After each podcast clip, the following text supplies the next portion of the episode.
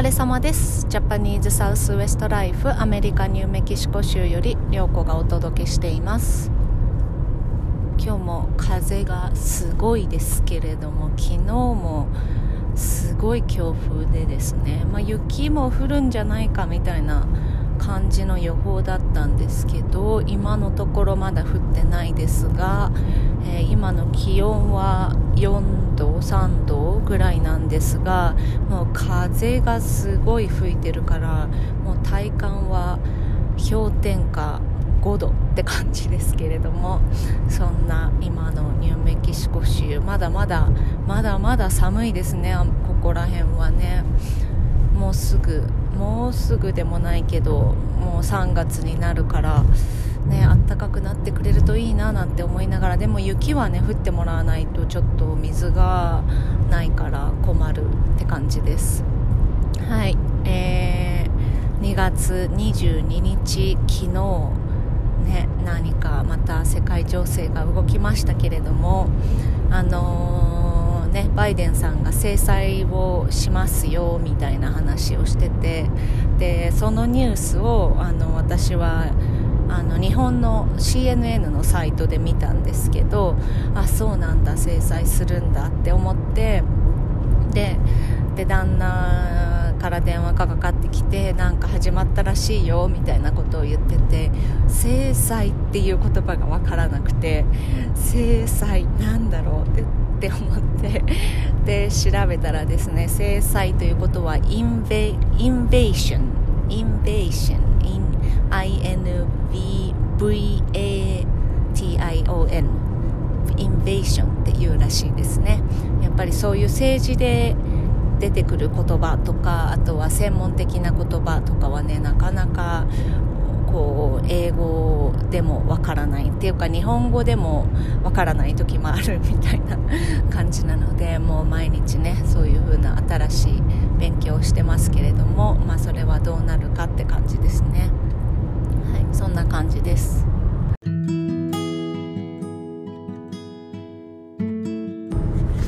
はいすいません。途中で切れましたけれども。え今日はですねあのー、アメリカとか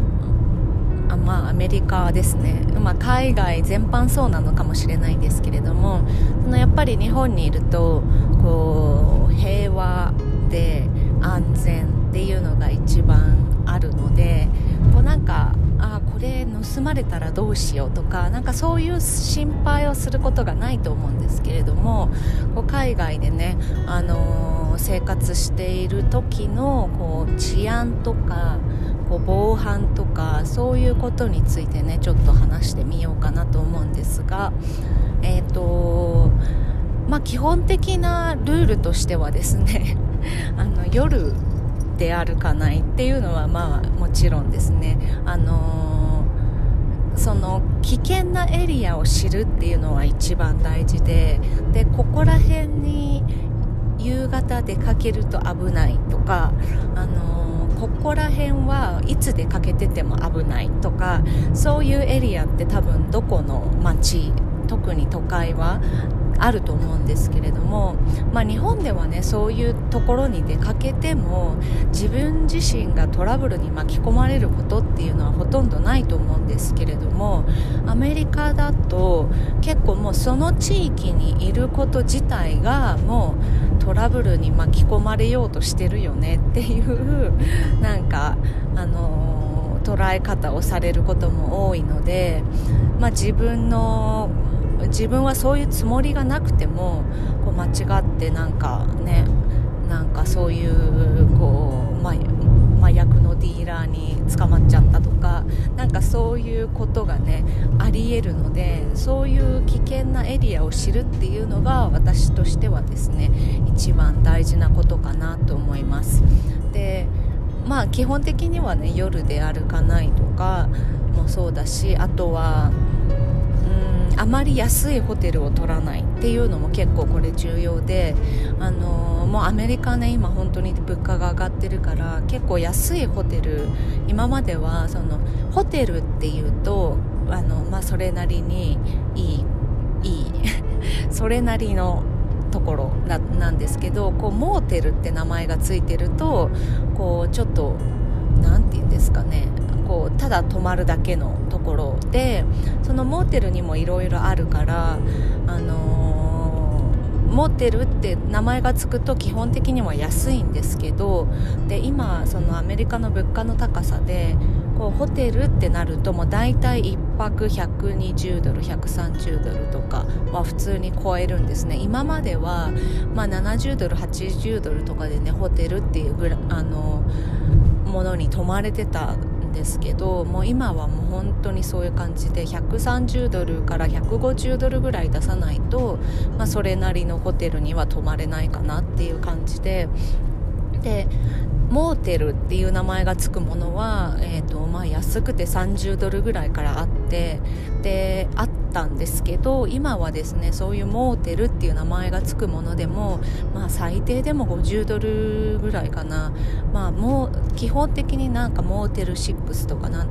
そういうものはもう今70ドルとかそれぐらいするんですね。なのであのアメリカに行きたいなって思ってでも宿泊費は寝るだけだからちょっとケチりたいなって思うと思うんですけれどもですね。それがあの結構悲惨なモーテルとかに当たっちゃうとあの売春婦がうろうろしてるとかですね。夜中に銃声が聞こえるとか本当に結構普通にあるので あのその泊まるところだけはねあの特に女の子1人とか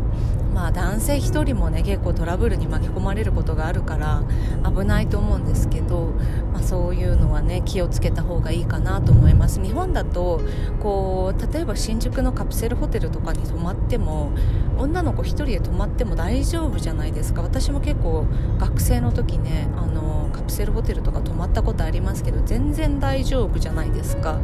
でもやっぱりアメリカだとそういうところに泊まる人っていうのはそういうなんかなんて言うんですかねこう違う目的がある人が多いので、あのー、本当に気をつけた方がいいなって思います。えー、今は特にあのコロナの、ね、影響でこう経済格差っていうのがすごい出てきてるからそういうこうドラッグビジネスとかあと売春ビジネスとかにこう関係している人たちが寝泊まりするところみたいなところは本当に治安が悪いから気をつけた方がいいんじゃないかなって思います。であと夜で歩かないっていうのは、まあ、ここでも話したこともあると思いますしブログとかにも書いてるんですけれどもあの飲酒運転が多いっていうのもあるんですね。で、まあ、自分が夜出かけててこうじゃあアメリカ広いからあの夜中に移動しようって言って夜中にあのメインのねあのインターステイトっていう高速だったらあの全然大丈夫なんですけれどもこう例えば田舎の道を走ってる場合は結構飲酒運転してる人がいる確率が高いのでで自分はあのそんなつもりはなくてもないしこうシラフでね普通に目的地に向かって走っているだけでも、あの飲酒運転をしている車に突っ込まれちゃったりそういうことが本当に実際に日本人の旅行者との事故っていうのがあったりするのであのそれはですねもうもったいないなと思ってもしょうがないっていうかもうそこはあの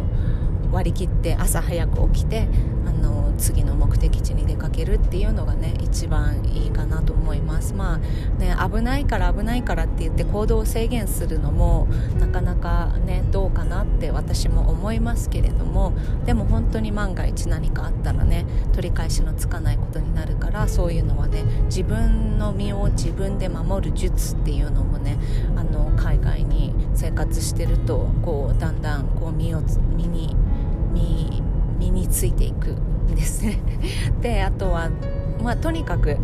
あの変な人に声をかけられたらあの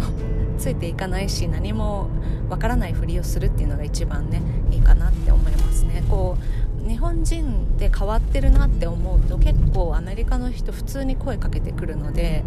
あのそのその目的が何かっていうのは、まあ、なんとなくですね身なりとかあの、まあ、身なりとかでだけではね判断しちゃいけないんだけどこうその状況とかによってね分かると思うんですがこう例えばガソリンスタンドとかでなんかのそのそのそって怪しい感じで来たらあもうなんか怪しいなって思うじゃないですか。だかそういう時はもうねあの no thank you って言って でもあの冷たくあしらわるとね逆ギレするされる場合もあるので大丈夫ですって言って あの自分の車の中に入って鍵をすぐかけるとかあのそういうね身の守り方っていうのはね